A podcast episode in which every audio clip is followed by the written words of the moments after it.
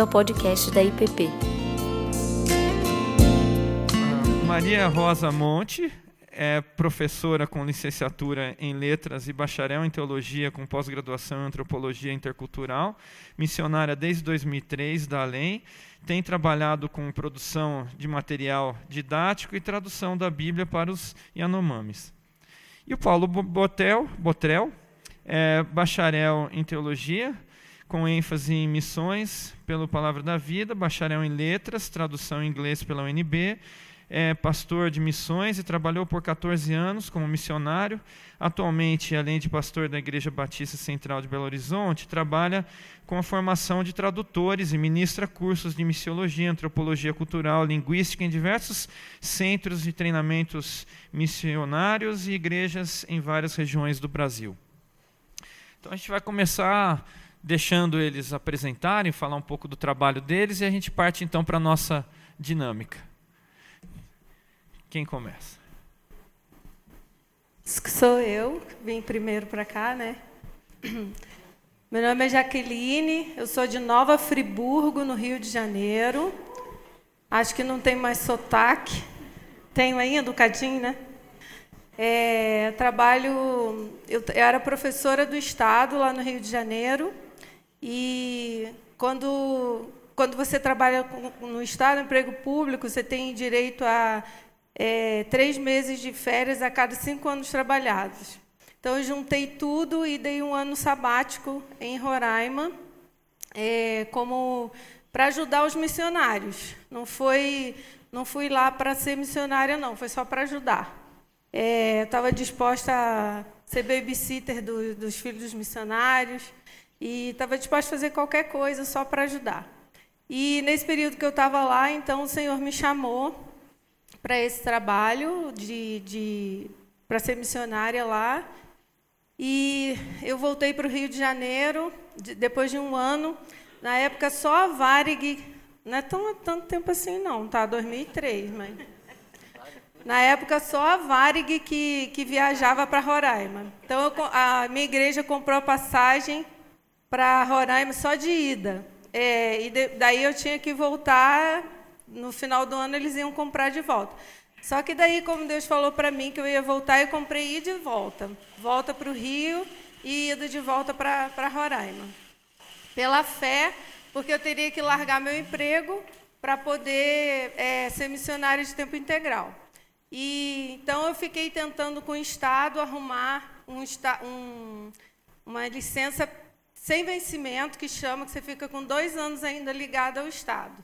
É, só que sem receber proventos, né? E daí eu fiz, esse, fiz essa tentativa, nos 45 dias que eu fiquei lá em Friburgo, eu fui duas, é, várias vezes, duas horas e meia de viagem de Friburgo até o, o Rio, e tentando essa licença sem vencimento, e numa última vez que eu fui, o cara lá no Rio falou assim para mim, não volta mais aqui, que a gente não vai te dar, não tem professor para colocar no teu lugar, não vem pedir isso de novo. Aí eu voltei no ônibus falando para Deus assim, mas como assim? O senhor não falou que eu ia voltar para lá? E eu ainda estava querendo ficar com esse vínculo, né, com o Estado, assim, não perder aquela segurança. E aí eu, eu sou presbiteriana. O Senhor falou no meu ouvido, assim, quanto que você está disposta a abrir mão por minha causa? Aí eu falei, presbiteriano, se for o Senhor mesmo, o Senhor fala de novo.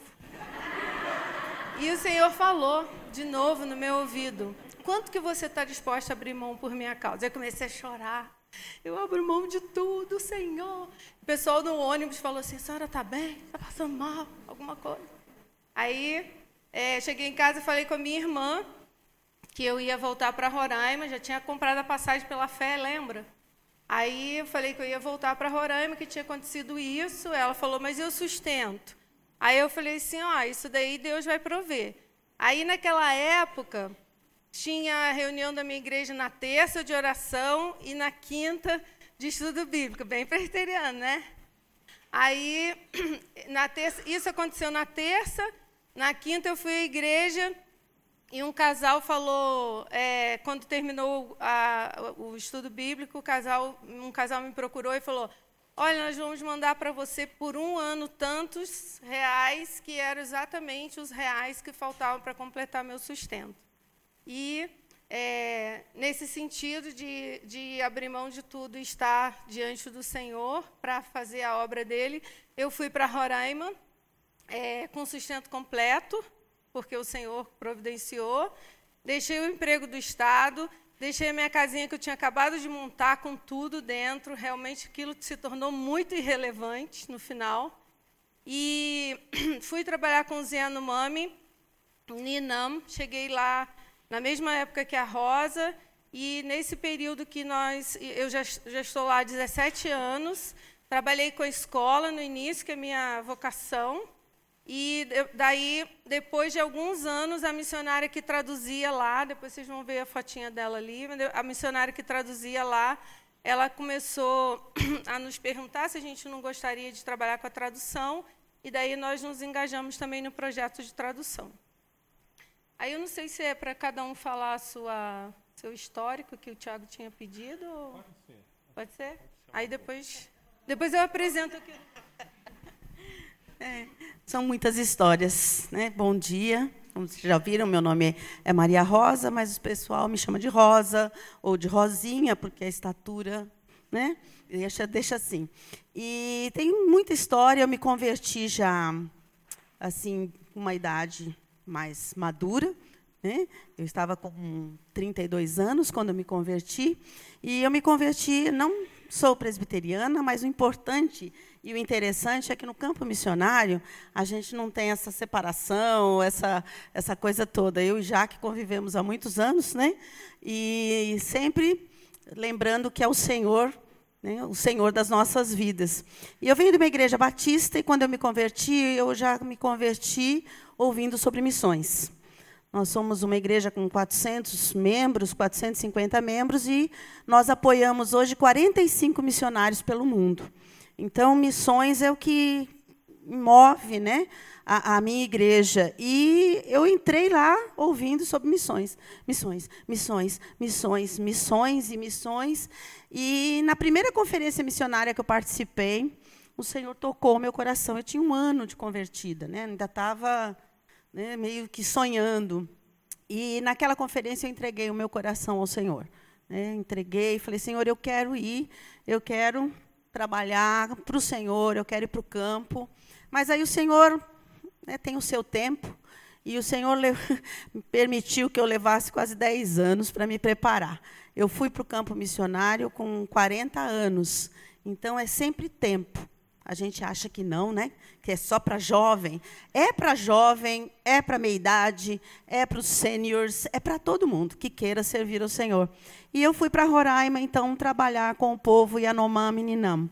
Eu tinha 25 anos, 24 anos, 20 anos de serviço público, né? E aqui em Brasília, serviço, vocês sabem o que é um serviço público, coisa, né, efetivo. Mas o Senhor disse: "Larga tudo e vem". Então, com 20 anos de casa, eu larguei o meu emprego e fui para o campo missionário. Né? Deixei tudo para trás, o Senhor me chamou e eu fui. E fui trabalhar com Yanomami, encontrei Jaque, e quando eu fui chamada para o campo, eu falei, ai, ai, vou deixar a sala de aula, porque eu também professora, né? 20 anos, você já está cansado. Ai, Senhor, o Senhor trouxe algo novo para a minha vida. E quando eu cheguei na aldeia, a escola me aguardava, fui dar aula, né? O Senhor já tinha vinha me preparando.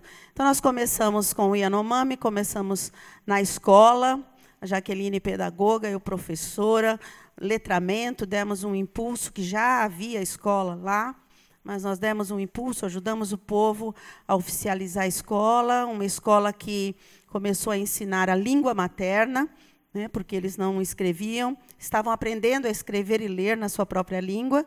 Eles não falam português. Hoje eles entendem o português para negócios, para comércio e mesmo assim eles entendem, eles não falam muito português. Então nós começamos com esse trabalho de letramento para o povo Ninam na própria língua. E depois nós começamos, então, com a tradução que vocês vão ver já já. São Paulo, desculpa, eu sou paulista, tá? eu sou lá da porta aberta, tá? Não tem nada do I aí, né, que é dela. O meu é só, é o R. Bom dia, quero saudar todos com a graça e a paz do Senhor Jesus. Amém? Uma alegria muito grande estar aqui com os irmãos. É, a minha esposa está aqui também. Queria pedir para ela se colocar de pé, a Flávia. Então, Paulo e Flávia. Nós moramos aqui em Brasília por 12 anos, né? temos muitos amigos aqui, já tivemos aqui na Igreja do Planalto. Aliás, nós morávamos ali no Instituto Linguístico, onde a igreja funcionava, né?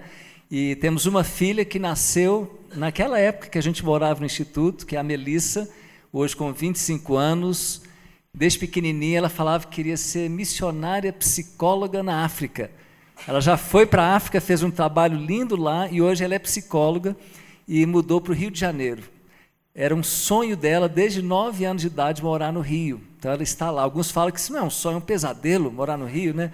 Mas não, o Rio é maravilhoso mesmo, né, Jaque? Sem dúvida nenhuma, né? Então nós estamos aqui em Brasília, é, durante algumas semanas, dando aula na Missão Além mas nós já voltamos para BH faz 15 anos. E lá eu trabalho como pastor né, de missões da igreja e tenho tido a alegria de poder ministrar cursos na área de missiologia, de linguística, antropologia cultural em várias regiões do Brasil.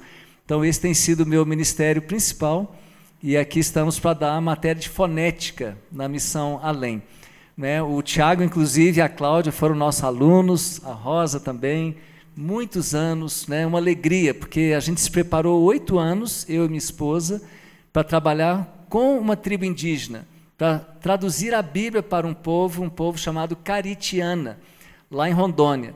Mas depois de oito anos de preparo, enviados pela nossa igreja em BH, nós chegamos lá e um trabalho lindo, estava uma amizade muito grande com os índios, aprendendo um pouco da língua, da cultura, prontos para construirmos a nossa casinha na aldeia, mas aí a Flávia teve problemas graves de saúde, depressão, e a gente acabou não podendo ficar. Foi uma crise muito grande.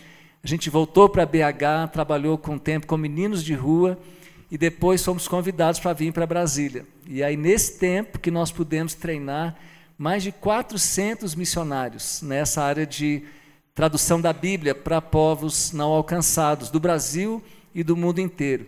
Então a gente sentiu uma alegria de poder preparar pessoas para fazer o que nós tínhamos sonhado em fazer.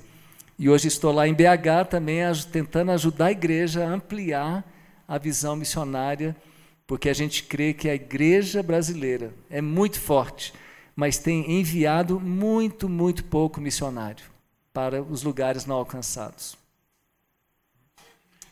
Já que você quer passar lá a sua apresentação, então. Ah, posso ficar em pé aqui? Claro, quer, quer ficar aqui? Não, quero ficar em pé mesmo. Ah, coisa de professor, eu acho. É, o nome do nosso projeto é Renarre. O Renarre é uma casinha que o Yanomami faz, geralmente, na na, quando ele vai pescar ou caçar, é uma casinha que fica lá e depois essa casinha fica é, de, de, de, de, folha e depois ela fica de, se destrói lá, né? Mas é uma casa temporária e o nosso nosso objetivo quando a gente deu o nome do, do nosso projeto de Renarre é porque a gente quer alcançar todas as aldeias ao longo do rio Mucajaí, que é um rio lá de, de Roraima a gente quer alcançar todas essas aldeias com a palavra de Deus. Então a gente deu esse projeto, o nome desse projeto, que vai lá, faz um, uma reunião, entrega a palavra de Deus, mostra o filme de Jesus e daí vai embora e tal. E a, o nome do nosso projeto é Renarre. Quero mostrar para vocês um pouquinho sobre como que é o processo da tradução bíblica. Não sei se está dando para ver muito bem ali, mas é uma escada que começa lá embaixo com a base de tudo, que é a, o, descobrir o significado, fazer a famosa exegese.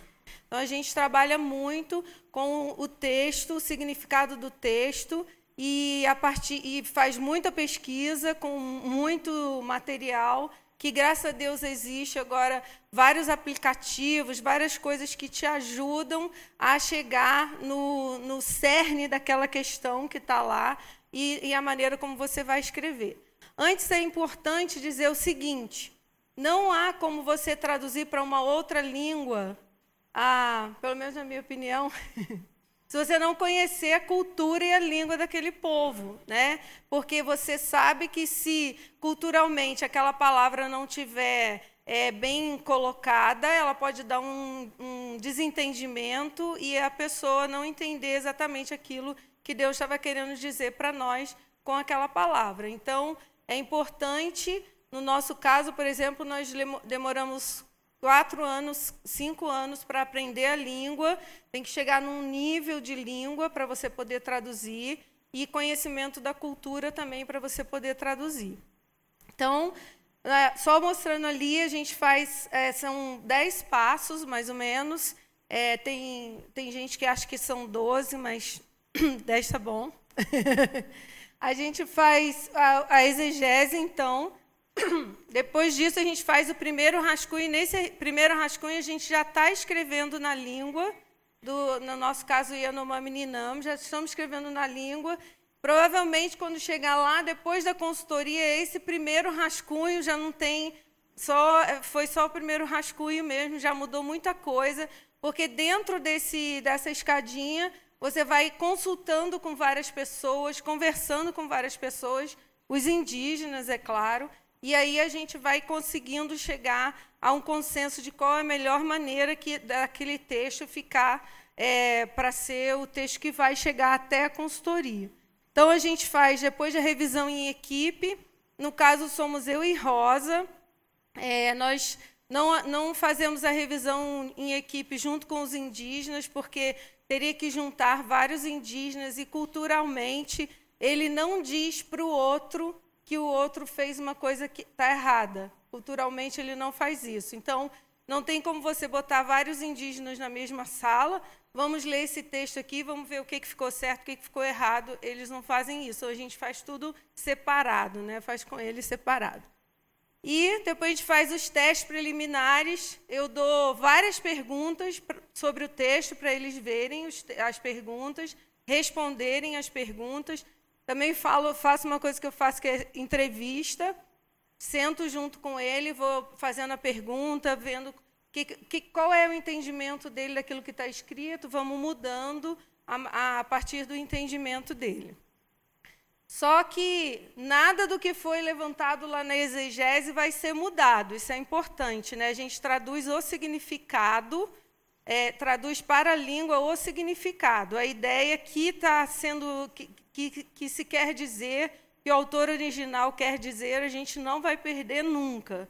Mas tem várias maneiras de dizer aquilo, e às vezes uma palavra, como estava falando aqui para o Antônio, uma palavra dom, que só tem três letras em português, vira uma expressão grandona, porque não tem como você dizer isso, eles não têm o conhecimento do que seria essa palavra dom.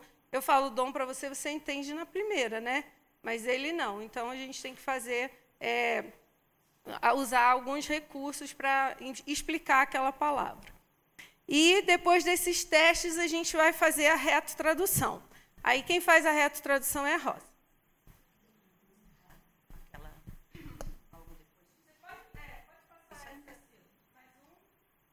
Vai direto. Vamos tentar ser rápido, que a gente tem tanta coisa para falar, queridos. Ah, todo esse processo aí, ele leva muito tempo, né? Para ser feito, a Jaque vai trabalhando diretamente com, com um ajudante linguístico, com alguém que fala a língua, e aí até chegar na retrotradução. Esse processo vai terminar no que a gente chama de consultoria. Né? Depois que a gente fizer tudo isso, nós vamos ter uma, é o que nós estamos fazendo agora na Além. Uma outra pessoa de fora que não fala a língua, ela vem e ela então vai fazer perguntas. Pra, vai ler, a gente vai ler o texto versículo por versículo na língua. Ele, o, o, o ajudante linguístico vai ouvir. Aí a consultora vai fazer perguntas. A Jaque vai traduzir a pergunta para o ajudante, o ajudante vai responder, a Jaque vai traduzir para a consultora e ela vai então avaliar se aquilo está de acordo com o texto, se não está dando uma dupla interpretação. Então, é um processo demorado a consultoria. Nós estamos há 15 dias e vamos terminar Romanos essa semana, né? Mas foram 15 dias, todos os dias, trabalhando das, das 8 da manhã às 5 da tarde, né? com intervalo do almoço, trabalhando com Romanos. Então, essa parte da retrotradução, ela é a parte que vai ser importante para a consultora para a pessoa, porque ela não sabe a língua, ela vai olhar tudo pelo que está em português. Então, o que é a retrotradução? Ela a Jaqueline trabalhou com ajudante linguístico, ela tem o texto, eles traduziram o texto, então o texto está lá. Né? Deus sim, comum, está aqui, e aí vai. A retrotradução, o que, que vai fazer? Ela vai pegar aquela, aquele texto na língua e vai escrever igualzinho o texto em português. Então, vocês podem ver que nós temos ali Romanos 11, 30, 36, se você quiser olhar na sua Bíblia. Em Ninamo ficou assim: Deus fez tudo, tudo que existe é dele. Ele manda em tudo isso. Ele fez todas as coisas para ele. Que todos nós permaneçamos agradecendo a Deus em todo tempo que nós permaneçamos dando glória a Deus. Aquilo que está entre parênteses é o que está na língua, falando o bom nome de Deus. Isso é louvar, isso é agradecer. Né? Amém. Assim seja. Que também tem a palavra em Ninam, né, que é o Inarcoop. Então, o que foi escrito lá foi escrito em português. Então, a consultora vai olhar o texto em português e vai fazer perguntas para ele se ele entendeu. Na língua, a Jaqueline vai perguntar. Se houver qualquer dúvida, né? Então, aí nós temos que reformular o texto, nós temos que fazer uma nova pergunta. E, inclusive, essa semana, em Romanos, já que estava conversando com o Antônio, contando, nós estávamos traduzindo o texto, o trecho, que fala que se aquilo que você faz, né? se aquilo que você faz, o outro acha que não é bom, entende que não é bom, então que você não faça. Né? Então, nós colocamos lá: se o que você faz é bom, mas o outro diz que não é para fazer, não faça. Quando foi perguntar para ele o que ele entendia disso, ele falou: é, mas se é bom, por que, que eu não posso fazer? Né? Óbvio, se é bom, por que eu não posso fazer? Então, nós tivemos que reformular e colocar uma palavrinha. Mesmo que você pense que o que você faz é bom, se o seu irmão fizer o seu irmão cair, se você fizer que o seu irmão achar que aquilo não é bom, então não faça para que as pessoas não falem mal de você. Então a gente vai fazendo esse trajeto todo aí para o português. Pode mudar, por favor? Acho que tem para frente. É, é você que está. E aí, dentro do texto em português, a gente tem um outro, um outro trabalho, que são os termos-chave. As palavras mais importantes que a gente tem dentro da Bíblia, que são usadas em vários textos, né? Nós temos que ter uma palavra para ela. Por exemplo, amor. Qual a palavra que nós vamos usar em Ninam para amor? A missionária que começou a tradução, há muitos anos atrás, ela foi fazendo a pesquisa e a palavra encontrada para amor é birribô, que quer dizer carregar a pessoa na mente. Isso é amor. Ah, mas não tem essa coisa nossa, né? Essa não. O amor é carregar na mente.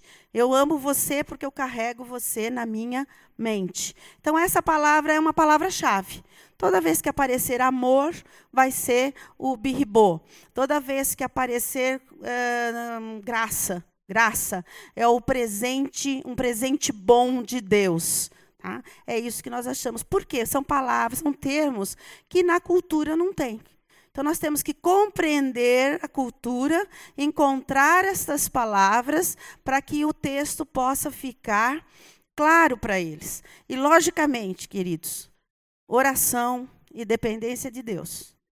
E e o Espírito Santo possa usar o texto para falar ao coração deles. Nós já tivemos casos de pessoas, de ajudantes linguísticos que através da consultoria falou: "Ah, essa é a palavra de Deus, é isso então que Deus está dizendo? Trabalhando com isso, com a consultoria, trabalhando com a, a tradução, ele entendeu a palavra de Deus. Aí ele entendeu que a gente prega sempre, né? Porque falou ao coração dele. Então, é o trabalho do Espírito Santo. A gente faz o que a gente pode com todo o nosso conhecimento, com tudo que a gente aprende nos, nos cursos, nas faculdades, nós usamos tudo. Mas o trabalho é do Espírito Santo, porque é ele que vai convencer, né? Então, tem sido assim é, bom ver a, a, o projeto né, indo adiante e concluindo agora o Novo Testamento. Se Deus quiser, até o ano que vem, a gente vai terminar o Novo Testamento. Ah, você pode voltar aquele primeiro lá, aquela escadinha? Então a gente passou para a retrotradução e aí vai para verificação com o consultor, que é o que nós estamos fazendo agora no livro de Romanos. Depois nós vamos testar lá em Muncajaí, dando para os índios lerem é, separadamente, né? E aí a gente vai para a edição final e, se Deus quiser, em, em, no ano que vem a gente vai concluir. Pode passar o, o... Aqui você vê, está é, tá bem fraquinho, né? Mas só para vocês verem os, os recursos que a gente tem para usar para poder fazer a tradução. Pode passar? Ah, tem um, um, um, aplicativo chamado Logos, não sei se vocês conhecem, mas você pode baixar muita coisa dele e dentro dele tem um negócio chamado Translate Workplace, que tem realmente é o, é o lugar de trabalho do tradutor, porque tem muita, muita, muita ajuda mesmo e realmente é o, lugar onde a gente mais consulta. Pode pa passar. Ah, nós temos um aplicativo também que foi desenvolvido pela CIL, que chama Parateste, e esse Parateste é um negócio incrível, porque a gente pode, Rosa lá em São Paulo e eu lá em Roraima, a gente consegue fazer é, o Parateste ao vivo, que é eu vejo te, a, a, tela dela, ela vê a minha tela é, pela internet. Né? Só que não dá para fazer isso lá na aldeia, ainda não tem internet na aldeia mas quando eu estou na cidade, então a gente tem trabalhado até mais rápido por causa disso. Pode passar? Então, esse daí a Rosa já falou para vocês. Vocês reconheceram esse texto aí?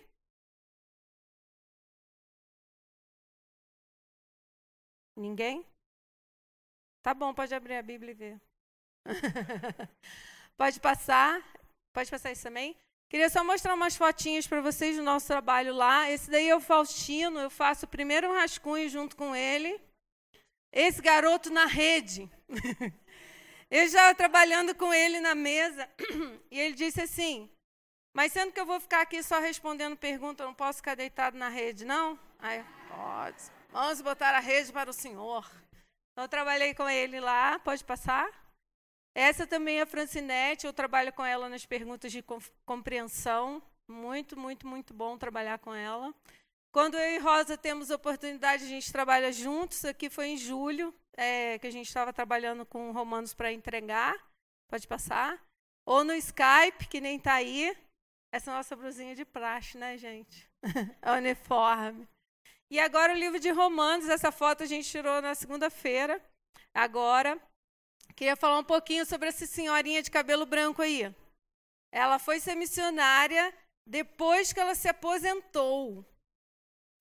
E ela trabalha, e ela trabalha com o povo Paracanã. Ela tem 75 anos e ela é consultora.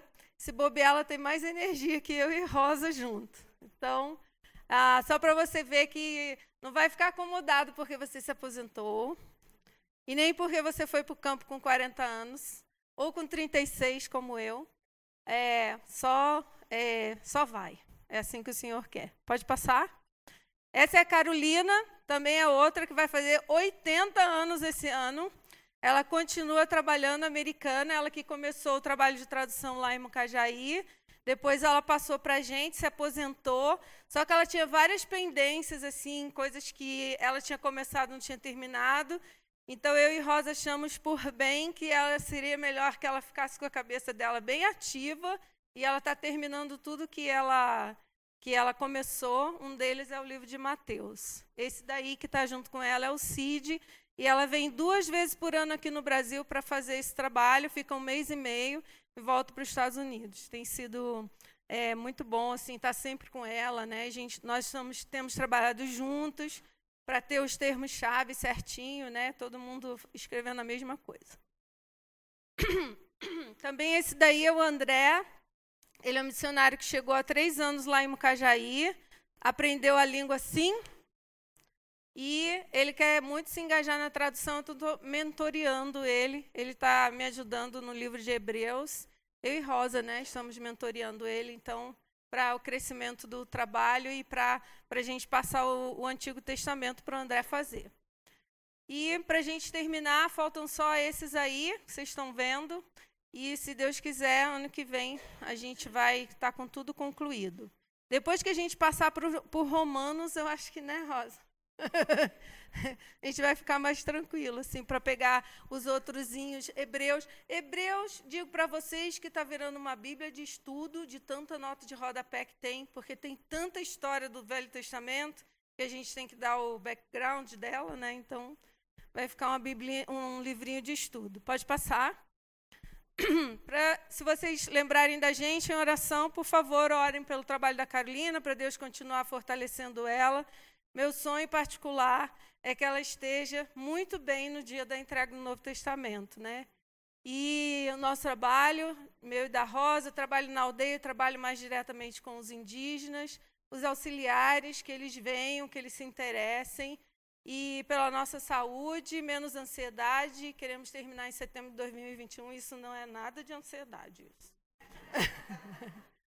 Só isso. Agora vou deixar o Paulo falar um cadinho.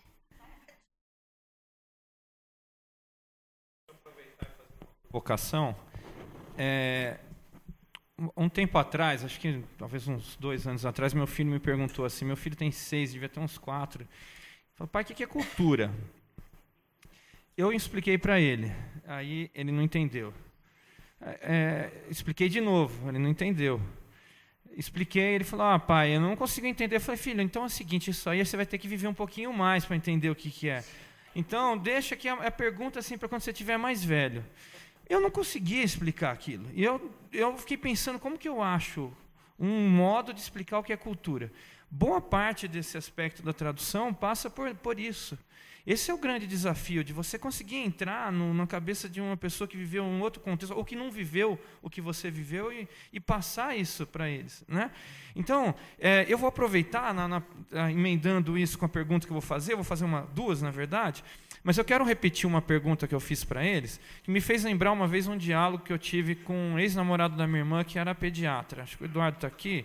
É, não sei se isso acontece com você, Eduardo, mas eu fiz uma daquelas perguntas que ele já deve ter ouvido várias vezes e que eu percebi que ele ficou extremamente ofendido. Eu disse assim: olha, eu não consigo entender por que, que precisa existir o pediatra em si? Porque se, se meu filho está com problema de pele, por que, que eu já não levo num dermatologista? Por que, que tem que ter um pediatra? Né?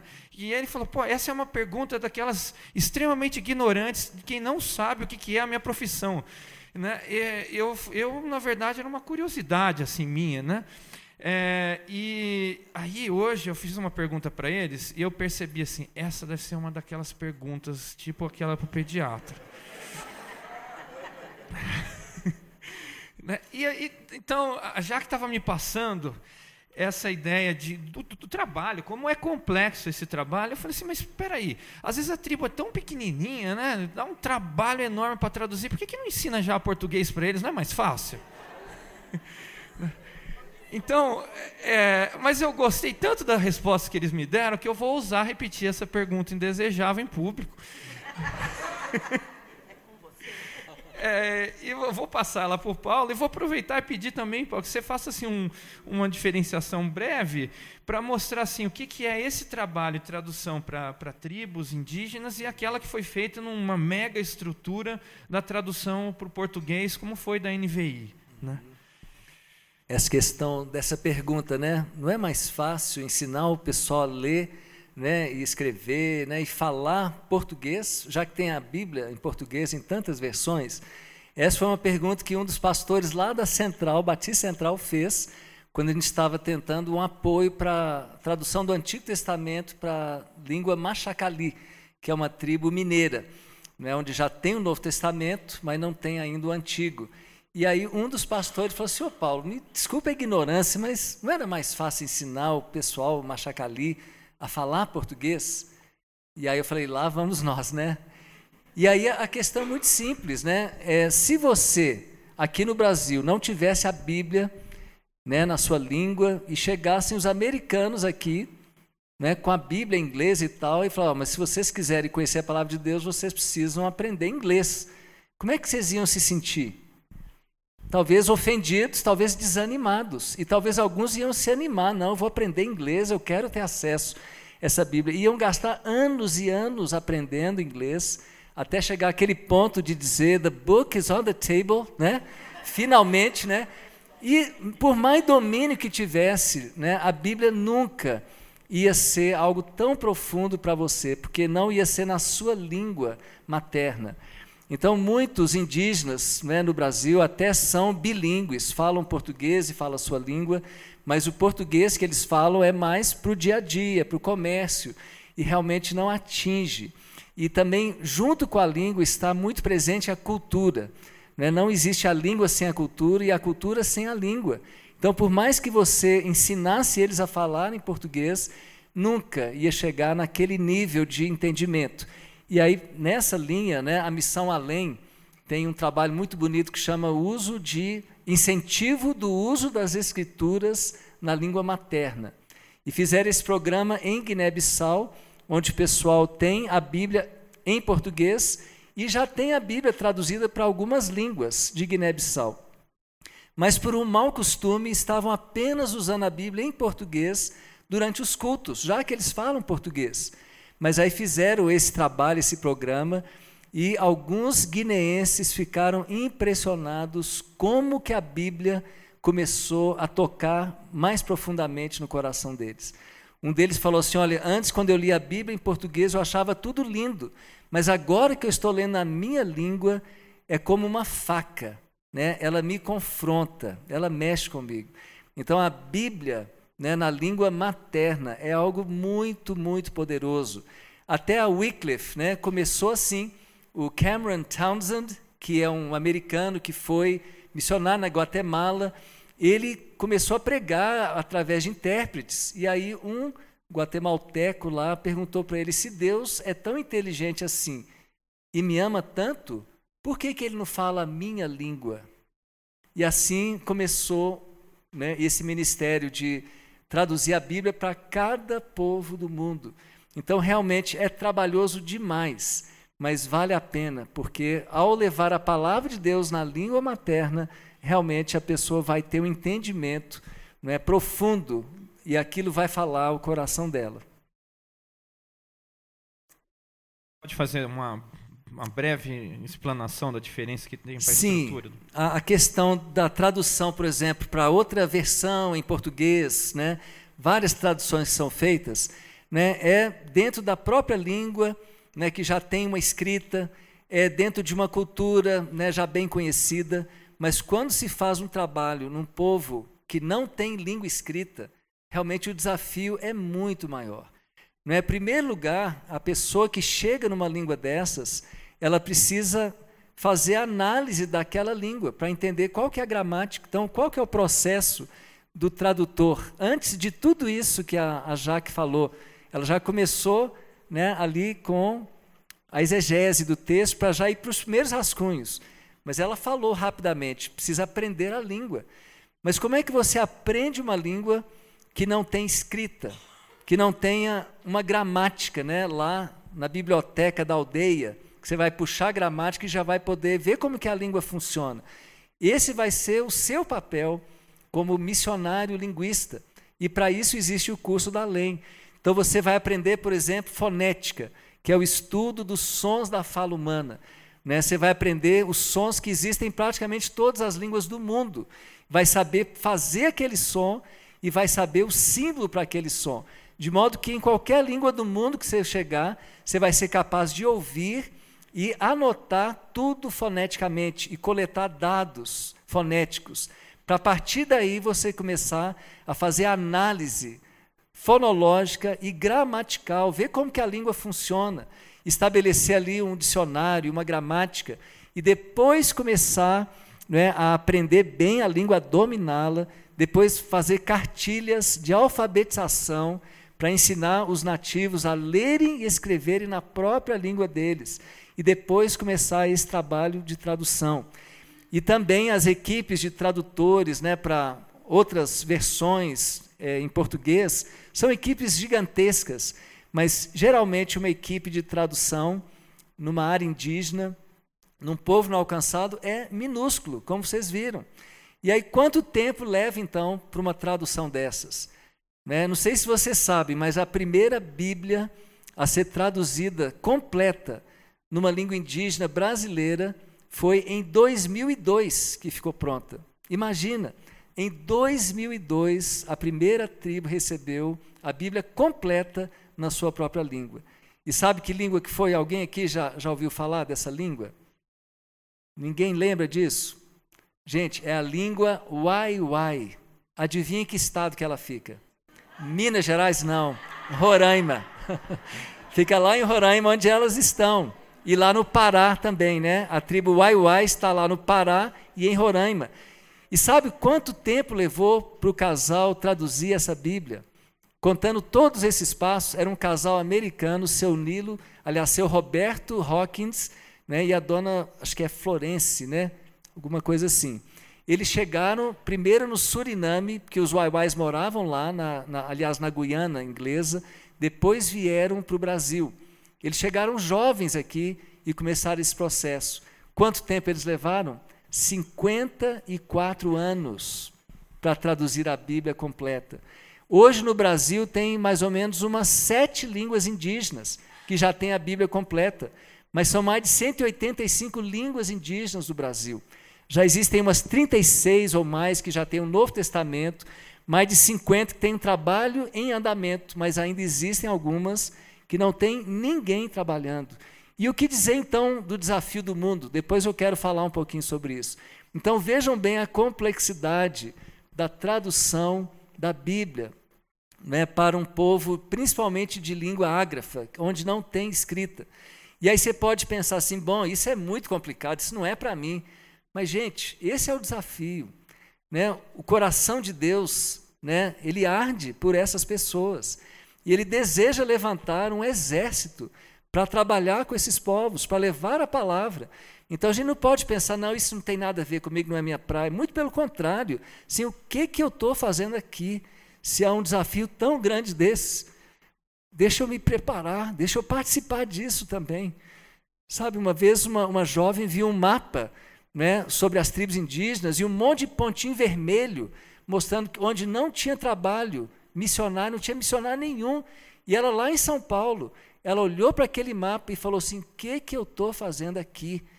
E ela se levantou e foi se preparar. Hoje trabalha com os Marcos X há muitos anos. Então, gente, isso não é uma coisa assim para uns heróis. Né? Não pensem que elas são heroínas, né? que devem ser colocadas num pedestal, de maneira nenhuma. Isso é um trabalho que Deus está convocando a gente, está convocando a igreja. A, a grande comissão foi dada. Né? Ide, portanto, fazer discípulos de todas as nações. Então, gente, a gente tem que acordar. Chegou a hora, não dá mais para ficar, não. Isso é um trabalho bonito, legal, exótico, né, para umas heroínas, uns heróis da fé. Não, isso é um trabalho para nós. Nós precisamos sair do nosso lugar e começar a dar os passos que a gente precisa dar para poder chegar a fazer esse trabalho que elas estão fazendo. Eu acho que a gente podia abrir já para perguntas, que eu queria que isso fosse mais dinâmico, vindo de vocês. Então, quem que vai levar? Lembra?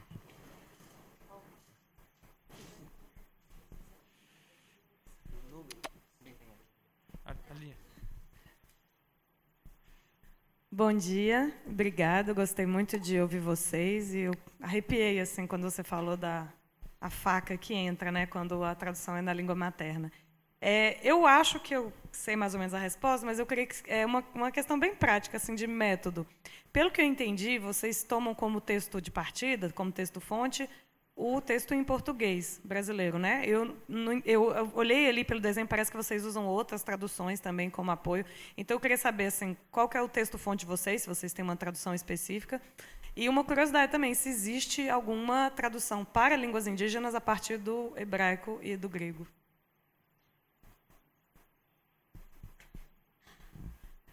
Ah, realmente ah, não, a gente usa o NVI como texto base da gente. É, e todas essas ajudas vêm do, de todo mundo que já, já, já, como é que fala? Já estudou e já deixou o material disponível, né? Não, eu não tradu, a gente não traduz direto do grego, não. Mas a gente usa o, o grego interlinear, a gente usa o, o, o strong, para as perguntas. A gente usa o, esse Translate Workplace, né, que é, que é o que dá sugestões, por exemplo, de dizer assim, olha, nesse, nesse versículo você pode tra traduzir de tal forma, tal forma, tal forma, e todas essas formas não vão sair da ideia inicial que o autor é, original quis dar. Por isso que eu falei que a nossa tradução é uma tradução do significado, né? Acho que é isso, é isso? Você sabe de alguma que foi feita direto do grego, do hebraico? Pode até ter tido sim, né? Mas eu não tenho certeza. É, eu sei que o Ronaldo Lidori, por exemplo, ele traduziu o Novo Testamento para a língua concomba, né? lá em Gana. E parece que ele tem um domínio muito grande, sim, do, do grego, né? do hebraico. Pode ser que ele tenha usado mais. Né? O Norval também, né? Foi adaptação, já tinha de um outro dialeto da mesma língua, né? Sim. Ah, ok. Ok.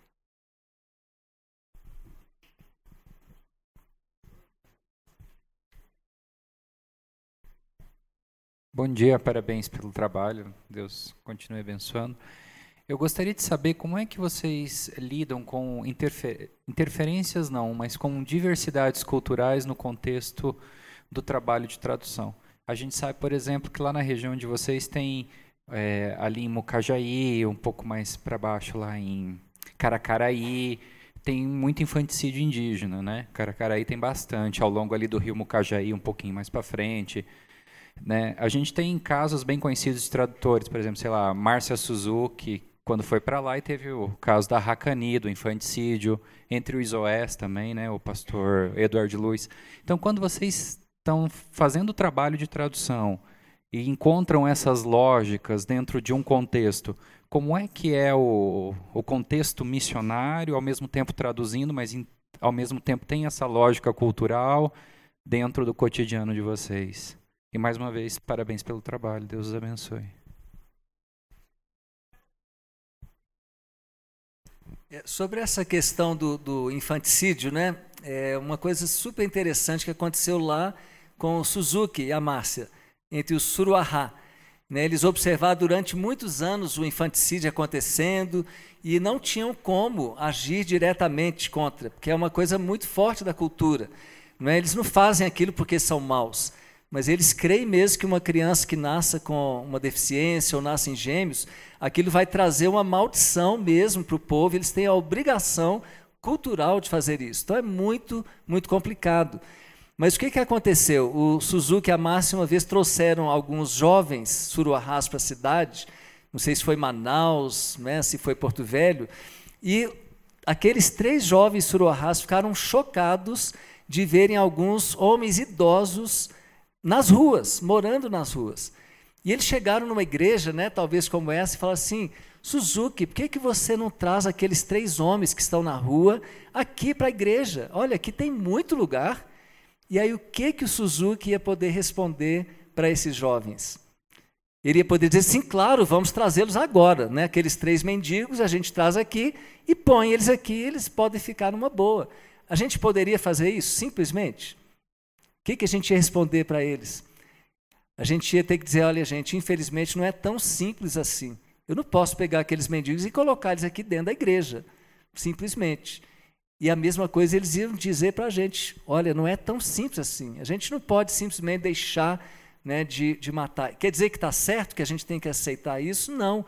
Mas não vai ser da noite para o dia que a gente vai conseguir lidar com isso, porque é uma questão muito forte dentro da cultura.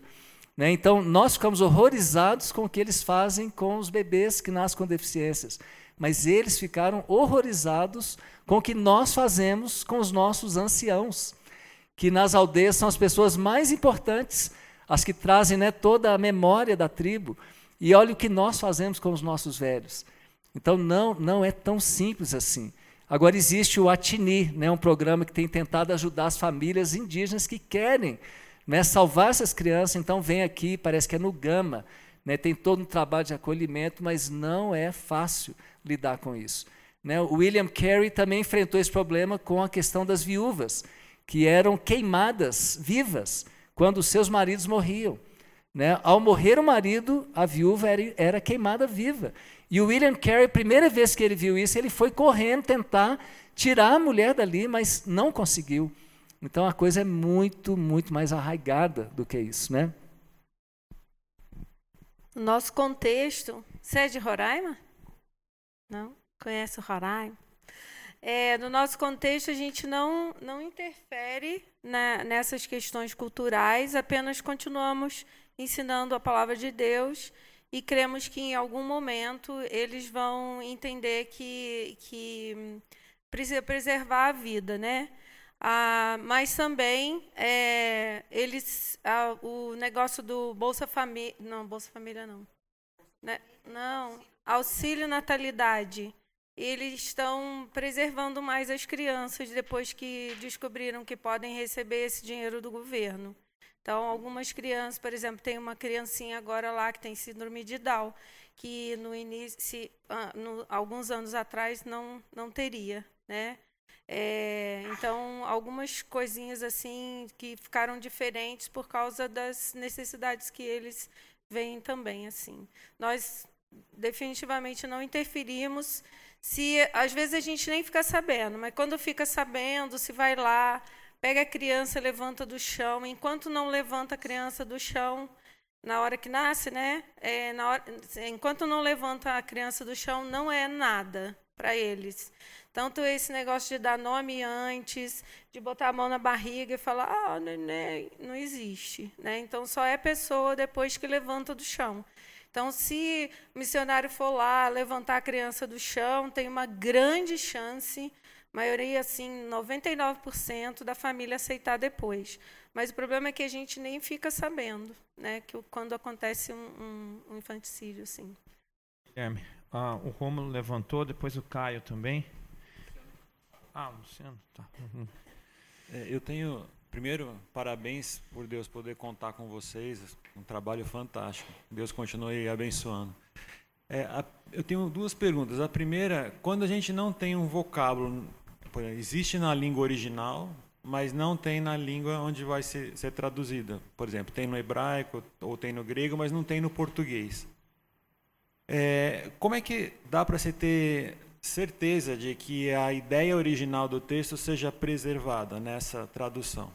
E a segunda, talvez seja uma pergunta tipo a do pediatra, do Antônio Carlos, que é o seguinte: quando a gente traduz né, da língua original, do grego para o português, ou do hebraico para o português, e depois para uma língua indígena, como é que a gente pode ter a certeza de que não fica aquela brincadeira do telefone sem fio, de que quando chegar no final, o texto não foi bem o que Deus queria dizer, né? Ou seja, será que todas essas escalas, né, esse, esse processo todo, é, dá para se chegar nesse ponto mesmo, assim, da gente ter essa, essa convicção, ou a gente depende muito, e, e, sempre a gente vai depender disso, obviamente, a gente depende muito da, dali do momento individual do Espírito Santo conversar com cada um, né?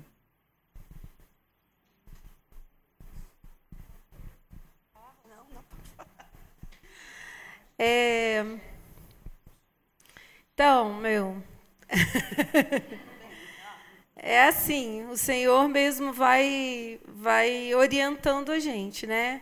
É, quando a gente chega numa palavra que é muito difícil de, do entendimento, né? Então a gente vai procurar ajuda dos universitários. Eu, particularmente, tenho um pastor que é, que, que é um bambambam bam, bam em grego, né? então eu vou para ele é, pelo WhatsApp e, e pergunto para ele: olha, nesse contexto, eu quero escrever tal palavra, mas eu não estou segura e tal, eu posso escrever, é isso mesmo. E graças a Deus eu vejo o Espírito Santo abençoando mesmo, porque até agora ele não falou nenhuma vez para mim, não escreve isso, pelo amor de Deus. Entendeu? Então, sei que é o Senhor que está liderando mesmo isso. É, todas essas ajudas que eu estou falando, essas ajudas são de compreensão do texto original. Né? Não é, não é a, uma compreensão que o cara que escreveu a NVI ou todo aquele grupo que escreveu a NVI teve, não é uma compreensão do texto original, o que, que o autor original estava querendo dizer. Por isso que esse período da exegese é um período muito solitário e também de muito queimar de massinha cinzenta, né? para você chegar ali nas coisas que realmente podem dar um problema de você não conseguir explicar convenientemente. E quando tem uma palavra que a gente que o significado em português já modificou, né? e a gente vai tentar fazer esse significado em Ninam ser o mais próximo possível do significado do texto original. Não, não vai ficar sempre igualzinho, como você viu ali pela reta tradução, porque na, no caso do Ninam, por exemplo, tem somente 16 letras. É, a, o mundo deles é um mundo que não tem tanta não é tão ampliado quanto o nosso, né, com relação a conhecer as, as coisas que existem no mundo. Então a gente é, vai vai ter que sempre fazer um termo-chave para, por exemplo, nossa palavra para adultério e prostituição é praticamente a mesma palavra, né? É, a nossa palavra para amor, como a Rosa falou, é uma palavra que é carregar a pessoa na mente, né? E, e, ela, e a gente tem muitos cuidados com ela, porque de, culturalmente, se você está longe, porque você quis ir para longe, a pessoa que ficou não te birribou. Não carrega você na mente, porque você quis ir. Né? E daí, quando passa muito tempo que a pessoa está lá, e ela fala assim: você não vai vir aqui me ver porque eu estou birribondo você, né? Tô com, amo você, estou carregando você na mente. E aí, quando você vai lá vê-lo, ele fala assim: Mas você falou que estava com saudade de mim, ou com, me ama, alguma coisa assim, e não trouxe nem um sabonete? Entendeu? Assim? Então, a maneira também de mostrar esse birribô é sempre uma via de mão, de, de mão, mão e contramão. é mão e contramão. Então, assim, é é, a gente tem muitos cuidados né, com isso e contamos com a oração dos irmãos. Contamos com. A gente sempre ora para começar, para terminar, para na hora do almoço, a gente sempre ora falando exatamente isso que você falou. Que o Espírito Santo nos ilumine para a gente escrever aquilo que Deus quer que o povo ouça. Né? É, eu e Rosa, por exemplo, temos divergências doutrinárias que nunca veio à tona na tradução. Por quê? Porque a gente não está traduzindo o que a gente acha daquele texto. Estamos traduzindo o que aquele texto diz. Que o Ninam vai pensar dele, vai vir depois com, com o tempo do conhecimento do ensino. Né? É, só um, um detalhezinho né, do, do final. A gente traduz, vamos entregar, mas tem o processo de ensino. Né? Então, conforme está sendo ensinado, né, conforme tem as, os estudos bíblicos, durante esses estudos também, a gente vai percebendo se aquela tradução está sendo responsiva, se eles estão respondendo aquilo que se espera de entendimento daquele texto.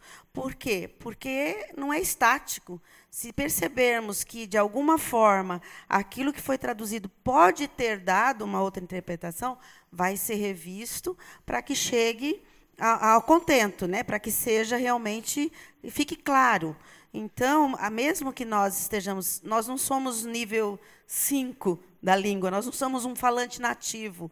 Então, obviamente, em algum momento que eles vão estar já conhecendo a palavra, eles próprios vão poder avaliar e a gente ajudar nessa avaliação para que a palavra possa realmente surtir efeito na vida.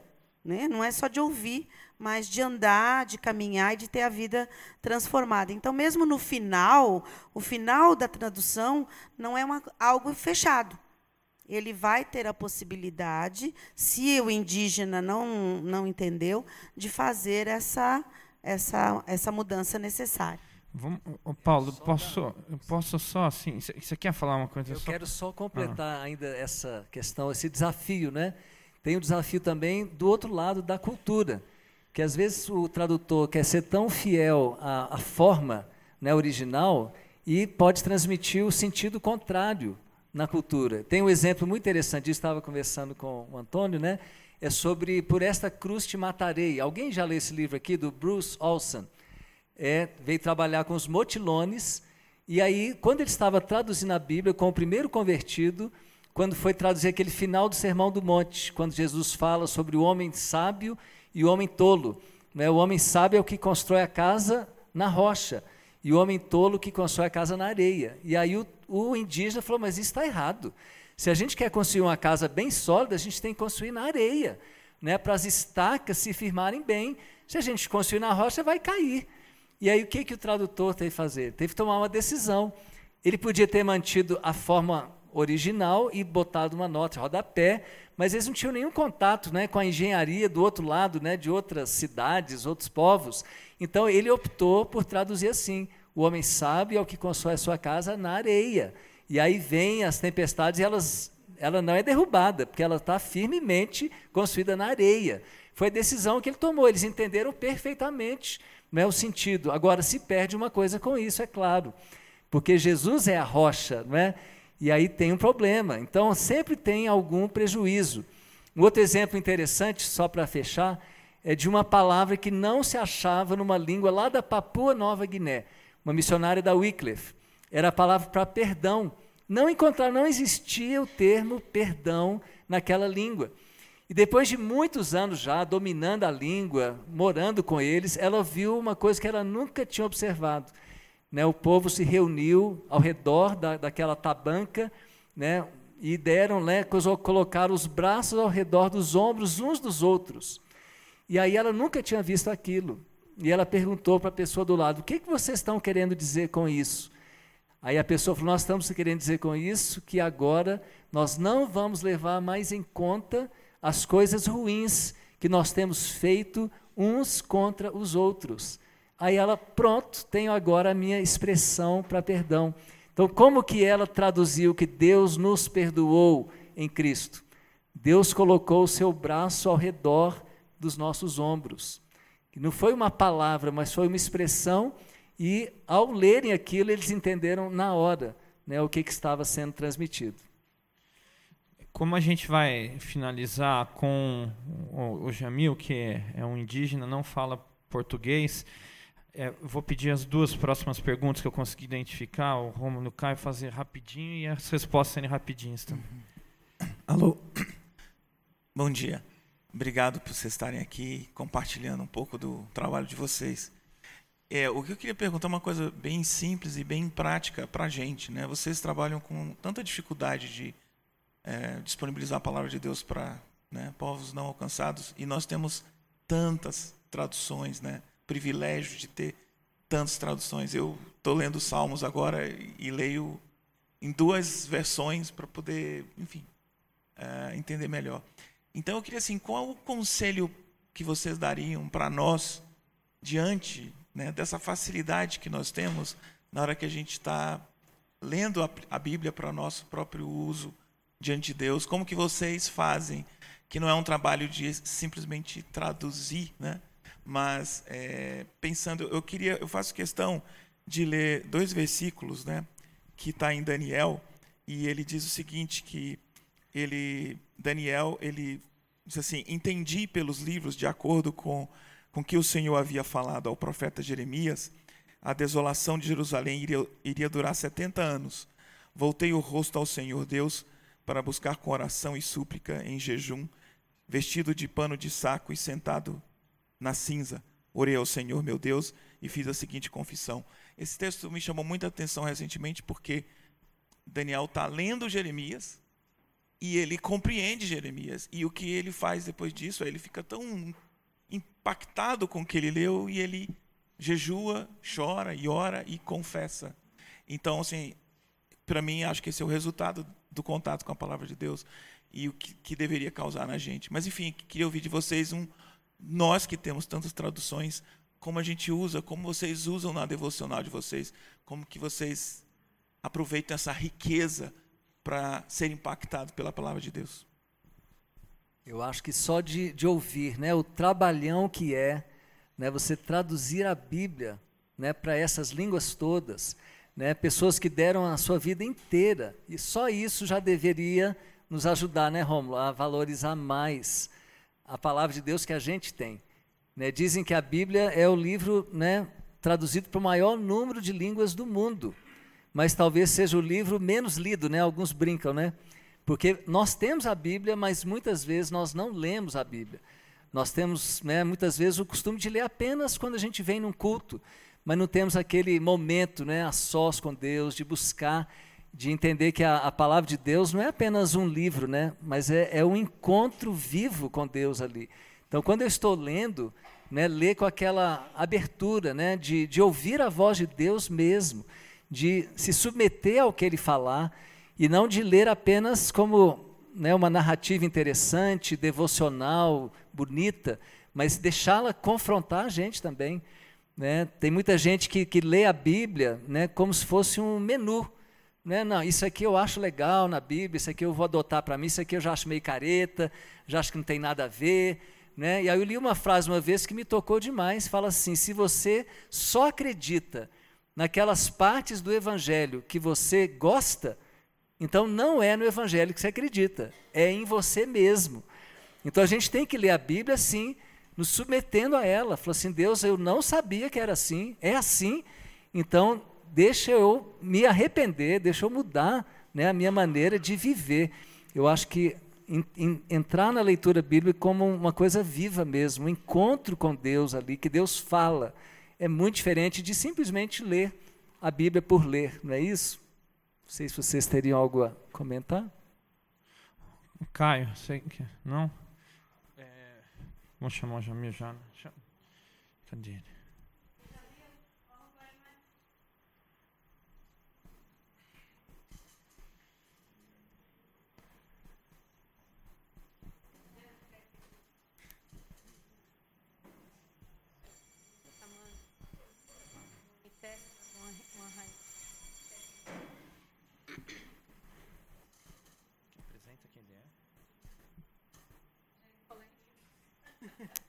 Já ia falar em Nina. Jamil é um dos, dos é, líderes lá na nossa aldeia, na comunidade Missão, em Alto Mucajaí. Ele é o esposo da Analissa. Eles têm cinco filhos e ele já tem oito netos. Ele tem 42 anos. ele é, um, é uma liderança boa lá. É, e ele tem trabalhado com a gente na tradução por alguns anos já. É, sempre é bom estar junto com ele. É muito, muito da paz.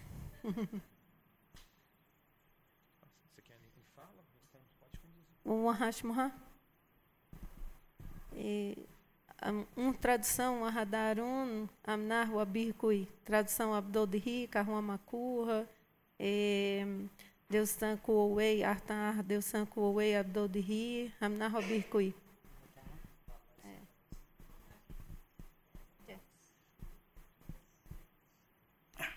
Bom dia, meu nome é Jamil. é o. Cabo de é tradução Ninam, né? Cabo de é, é tradução. Deus sabe, quem é já que aqui. E Kamjamak é tradução Kunate, Jamak Bihi Gunaint. Kamjamak é tradução Kuate, Kamjamak Bishar, Shede Kuwei Kiden, Mujhe Tabor é isso, Hos Kure. Kajagun Jel Tawe, Kajak Ibanyano Ham, Jakab Kiawain. Tradução Táchico, Jakute Jel Tawe.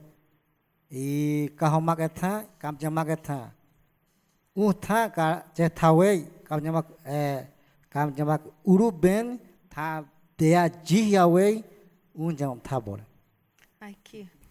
O Air de Cudioito.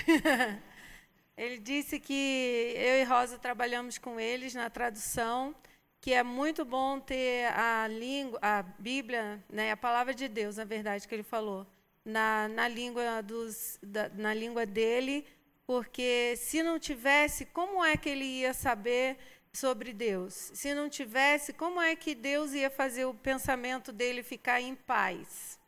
é, é uma, uma expressão que a gente usa né, para tranquilidade e tal, então é palavra para ficar em paz. É, se elas não tivessem trabalhando com a tradução, como falaríamos essa palavra pra, depois para os nossos filhos? Então, por isso é muito bom que esteja sendo feita a tradução na nossa língua. Foi isso que ele disse.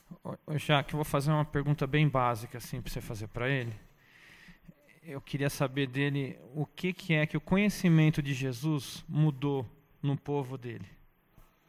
A Rebecca Home, é, tradução Kuater, missionária Bório Kirre, Rebecun Jesus etan abhira Kirre, Urtão amak hahiririn, careto amak birra abe aiterirajo. Aham, reitan de amak hahiririn, narro iter de amak birra kuor, narro kujoi. Dodir kuhantoret, manhi kuhantoret. Coisa. Na judur, é, judur, creio, a terra, é, nina bekchai ku até big bi é do mai bala bala ku ku on marqui hoite wa e missionário warkin Kam chamakua tá, ah, Deus está ribiquin kam jamakun kam jamak biham toite dodi hakure e jamak bihi ho judo Deus Deus que bi kubrao kumahna anoi hồi thế cảm cho mà cứ tổ đi học mình sơn nào thà cái war kí he uhu cho mà hạt thà con hồi thế Dios thà cho mà cũng suy với bal bal cùi నాకు జారో మాకు బీ హెబ్ ఐ తెరి రాజో హే అబ్ though the రాజో హే হইতে মাক বি তি তৈ কুড়ে না হইতে মাক বি আপ কুড়চু দু মাক বি কুবড়া হইতে সারি হাম হুই চাম থা দো দি আপ তারারি হে Ele disse no início, ele disse que há muito tempo atrás só existiam os, os Ninam lá. Não tinha chegado nenhum craio, né, nenhum branco lá. Depois os brancos chegaram e os missionários chegaram também junto com a palavra de Deus. E agora que eles conhecem a palavra de Deus, eles sabem que há, há alguma coisa muito boa para eles, né? E antes eles tinham, como se o pensamento deles tivesse é, sem pensar nada sobre isso, porque eles não conheciam Deus. Mas agora que eles conhecem a Deus, então eles, eles, o pensamento deles agora é muito melhor. Foi o que ele disse. Tiago, você quer vir aqui para orar?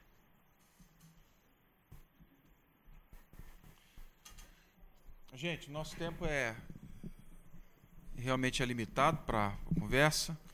É, Jaque, Rosa, Jamil, Paulo, a gente desce aqui, você pode abordar, conversar, perguntar se você tem algo bem específico. Faça, tá bem? E tenho certeza que eles estão dispostos e disponíveis para isso. A Flávia também. Né? A Jaque e Rosa são amigas né, de. É. Há um tempo, Paulo foi, foi professor junto com a Flávia. Né? Então, ah, o que eu trago diante de tudo que foi dito, gente, de técnico e tal, é, é o por trás, é um testemunho muito pessoal de vida, de comprometimento, de piedade, de dessa vida de buscar ouvir a voz de Deus por meio da comunidade, por meio desse momento devocional e mais de gente que tem sim dedicado dedicado vida, história, é, sonhos é, a Deus. Não que não o façamos aqui, tá bem? Mas eu acho que é muito bom a gente ouvir o testemunho de gente que está correndo um outro caminho em outro lugar, de uma outra maneira, de uma outra forma. É, então, é, para encerrar, eu gostaria sim de dar isso daqui. Tudo isso que foi dito e testemunho pessoalmente é, é revestido de, de uma espiritualidade que inspira, né? de um compromisso com Deus que vai além ah, até do próprio trabalho. Tá joia? Pode, Jaque. Só uma, só uma coisinha, Jaque. Obrigada. Isso. Tá bom. Então vamos orar. Ah, gente, assim não dá, assim não dá, Paulo. Pessoal, é, isso aqui é só para deixar claro em números o desafio, tá certo? Então aqui, é, nas Américas, ainda existem 79 línguas sem nenhum versículo da Bíblia traduzido e sem nenhum missionário trabalhando com isso. Tá? Na África são 715 línguas dessa forma. Na Europa, 46 línguas.